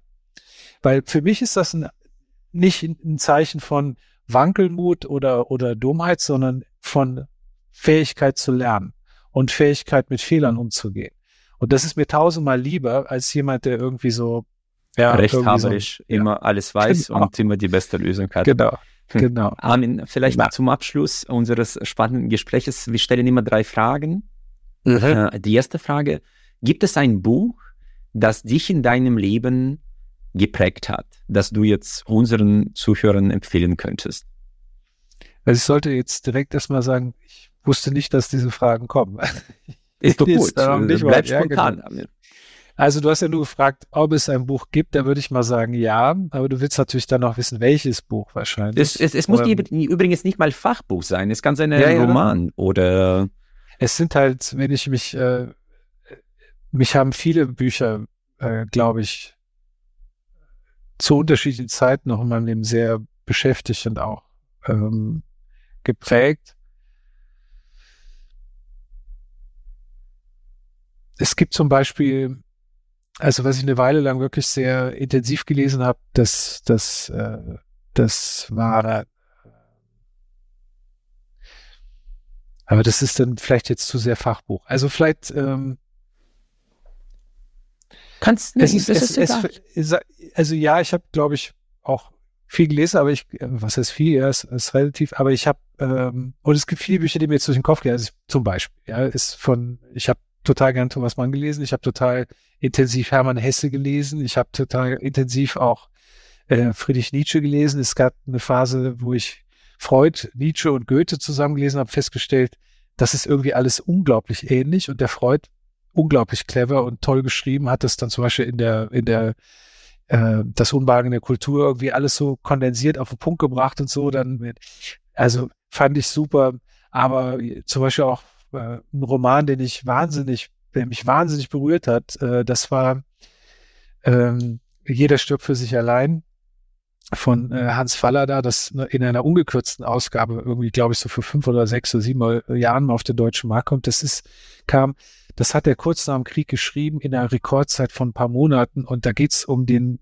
um eine Frau, die Widerstand gegen Hitler äh, macht, indem sie und die Nazis, indem sie so kleine äh, Kärtchen in die in die Hinterhöfe oder in die Briefkästen legt. Das ist das paar Jahre das gelesen habe. Und und das führt am Ende dazu, dass sie stirbt und auch ihr Mann stirbt. Und äh, was mich, also wirklich, es hat mich richtig lange beschäftigt, dieses vollkommen aussichtslose, diese völlig aussichtslose Versuch, etwas gegen zu dieses größte Verbrechen zu tun und es dann trotzdem zu tun, mit den Mitteln, die man hat und auch mit der, mit der letztlich mit der Konsequenz. Also ich muss fast anfangen zu, zu hören, wenn ich drüber nachdenke. Und ich glaube, es hat sogar ein historisches Vorbild auch, diese, diese Figur. Also es ist ein fantastischer Roman, äh, der irgendwie Mut macht. Es ist so ein bisschen, ja, und trotzdem, mit mir nicht. Ich mach's eben nicht so, ja. Und äh, das, ich behaupte nicht, dass ich so bin, aber ich bewundere Menschen, die das können und das tun. Also da, das finde ich großartig. Das erfordert sehr viel Mut und sehr viel äh, moralisches Verständnis für eigenes Handeln mit allen den Konsequenzen. Armin, äh, vielleicht eine Frage an 20-jährigen Armin. Was würdest du mit all deiner Erfahrung der Jugend von heute, deinem 20-jährigen Ich empfehlen? Anders zu tun, was du gelernt hast? Ähm, also da könnte ich wahrscheinlich sehr konkrete Dinge sagen, ähm, nämlich woanders studieren, als ich da, wo ich studiert habe. Ich sage jetzt nicht an welcher Uni, sonst sind die mir nachher böse. Äh, die ist aber heute ganz anders als damals. Das war echt ein Fehler. Das war keine gute Zeit. Ich habe da auch wenig gelernt und ich glaube, ich hätte, hätte, das hätte einen anderen Laufbahn genommen. Ähm, was ich glaube, was ich, äh, was ich, ich hab, bin ja in der Situation, weil ich habe vier Kinder, drei sind äh, um die 20, also knapp drunter oder, oder etwas drüber. Und eins ist sehr viel jünger. Ähm, die, ähm, was ich, was ich glaube schon sagen würde, ist, guck, ob es etwas gibt, was du wirklich gerne tun möchtest und wofür du auch wirklich brennst. Das Problem ist, dass man das oft in dem, in dem Alter nicht weiß. Ich habe immer Leute beneidet, die so eine, so eine klare Vorstellung, ja, ich will, ich will das werden, ne? Also, egal was es ist eigentlich, ne? Und ähm, also, dass man dieser Spur irgendwie folgt. Ich glaube, diesen Mut zu Schön. haben, äh, auch gegen Widerstände, äh, weil das trägt dann einen dann doch weiter und auch selbst wenn es mal zu einer vermeintlichen Sackgasse führt, weil gerade in unserer heutigen Zeit, wo ja so gerade auch Karrieren so absolut nicht linear sind. Ich meine, du hast mir erzählt, du hast ja auch sehr unterschiedliche Dinge gemacht und so weiter und mal hier, mal da. Und ich meine, das ist auf eine bestimmte Art auch, ist natürlich sehr erfolgreich, aber es ist auch sehr, wiederum auch typisch. Früher war es so, ich mache da eine Lehre bei dem Firma und dann werde ich bleibe ich, bis ich 65 bin oder so. Das ist ja heute auch nicht mehr. Man lernt neu, man geht woanders hin, man, man, und da einfach so diesen Kompass zu haben, ich, ich kann was und ich will was machen, ähm, aber ich darf auch mal einen Fehler machen. Ich glaube, wenn man diese Gelassenheit mitnimmt, die hatte ich, glaube ich, nicht immer. Ich glaube, ich war nicht sehr gelassen. Das ist äh, ein Aspekt, der mit der Reife, glaube ich, zunimmt. Und das die abschließende, ja. Mhm. Vielleicht die leichteste, vielleicht auch die schwierigste Frage, was ist äh, der Sinn des Lebens für dich? Ja, der Frage sind ja bekanntlich auch schon größere Geister gescheitert. Deswegen kann das nur äh, intrapersonell beantwortet werden. Also ich, äh, ich würde da mal zwei Sachen spontan zu sagen. Das eine ist, ich finde es eine Zumutung, dass wir als Menschen mit dieser Frage uns selber konfrontieren und haben auch festgestellt, dass das früher auch viel weniger Thema war. Ne? Und das hatte in gewisser Weise auch eine Entlastung. Also es ist auch ein bisschen ein Problem. Das ist auch eine Überfrachtung, gerade auch nochmal auf die zweite Frage zuzugehen. Alles muss heute auch Sinn machen. Ne? Und das ist wahnsinnig mühsam und, und auch schwierig. Und man kann sich also auch mal fragen, nee, muss es gar nicht. Es muss nämlich nicht alles Sinn machen. Äh, ich vergleiche das mal so ein bisschen mit, was macht dich glücklich? die Leute haben oft eine sehr falsche Vorstellung davon, was sie glücklich macht. Und äh, immer nur gucken, was macht mich glücklich, ist wahrscheinlich gar kein guter Fahrplan, glücklich zu sein. Und äh, aus meiner Erfahrung kann ich sagen, ich äh, erlebe manchmal Sinn in Dingen, wo ich es vielleicht nicht erwartet hätte, oder ich erlebe Glück in Situationen, wo ich es nicht so geplant habe. Und das ist, glaube ich, mehr eine Einstellung als eine Gegenstandsbeschreibung. Und insofern vielleicht abschließend mal mit, ich hatte ihn vorhin schon erwähnt, ist einer meiner, meiner Superheroes, Sigmund Freud, ähm, ist auch sehr schön formuliert. Ich hoffe, ich stotter das jetzt hier richtig äh, zusammen. Ist nicht nach Sinn, aber nach Glück gefragt, äh, hätte er wahrscheinlich gesagt, dass der Mensch glücklich sei, ist im Plan der Schöpfung nicht enthalten. Genau. Und die Glücklichen sind evolutionär bedingt ausgestorben, weil sie ja, zu entspannt waren. Ja. Also ich glaube, wenn man glücklich ist, schön, freudig, genießt den Moment, mach eine Flasche Wein auf oder so. Aber dieses, dieses sich unter Druck zu setzen, äh, ich muss, ich muss Hauptsache alles muss Sinn und Glück, äh, ich glaube, das, das ist, das führt oft zu nichts. Ja, und äh, was äh, Sigmund Freud auch sagte, dass für viele Leiden viel einfacher ist als zu handeln. Und äh, für ein gelingendes Leben ist Handeln wichtig, ja, und nicht in eine Opferrolle irgendwo. Äh, also das sehe ich verstecken. Auch. Also ich habe, ich habe, wo du das, sagst, äh, wenn ich noch, noch zehn Sekunden was sagen darf dazu. Oh Gottes Willen. Äh, das ist, ähm, das ist, glaube ich, eine total, also das kann ich total bestätigen aus meiner Erfahrung. Es ist, es ist sich als handelnden Menschen äh, zu erleben, ist, ist ein Segen und in der Regel mit sowas wie Glück oder auch Sinn ähm, verbunden, ja. assoziiert, ja. Mhm. Äh, das heißt, wenn man mal in so einer Situation auch im Leben ist, wo es irgendwie alles zu viel und schwierig, auch mit kleinen Dingen einfach anfangen, was zu tun und, und einfach wieder in die Aktion zu kommen, sozusagen. Raus aus dieser Reaktion, raus aus diesem, der passiven Selbstwahrnehmung, hinein in sowas, in ein aktives Leben hin. Und das muss dann nicht sein, ich rette die Welt, ich erfinde einen Corona-Impfstoff, ein Antikrebsmittel, ja, und, und rette den Frieden in der Ukraine. Das ist zu viel, ja, das, man, man übernimmt sich, äh, manchmal sind es die kleinen Dinge und irgendwo anfangen und ähm, von da geht's dann auf einmal auch wieder weiter. Also das, äh, ach so, ich habe noch eine Sache, die ich mit 20 hätte mehr machen sollen, mehr in die Berge gehen. Aha, das, okay. Das okay. bereue ich, dass ich das nicht viel mehr gemacht habe in meinem Leben. Ich hätte noch ja, viel mehr die Berge gehen sollen. Doch ein, ein sehr, sehr schönes äh, Schlusswort. Äh, Armin, das war mir eine echte Freude. Du hast jetzt geschafft, einen äh, den längsten äh, Podcast aufzeichnen zu lassen. Und ich muss gestehen, ich habe ehrlich gar nicht gemerkt, dass es so viel Zeit vergangen ist, aber ich habe das gecheckt. Das, das ist ein exzellentes Zeichen für die Qualität des Gesprächs. Ich danke mir, danke dir herzlichst. Ich das hat mir echt Spaß gemacht. Ja, ja mir auch. Und ähm, ja, ich hoffe, es ist nicht nur der längste. Äh, Sondern äh, ich hoffe, ja, genau. Und nicht der langweiligste. Ja, auf keinen Fall. Vielen, vielen herzlichen Dank, Armin. Danke ich habe zu danken. Dir noch einen schönen Tag.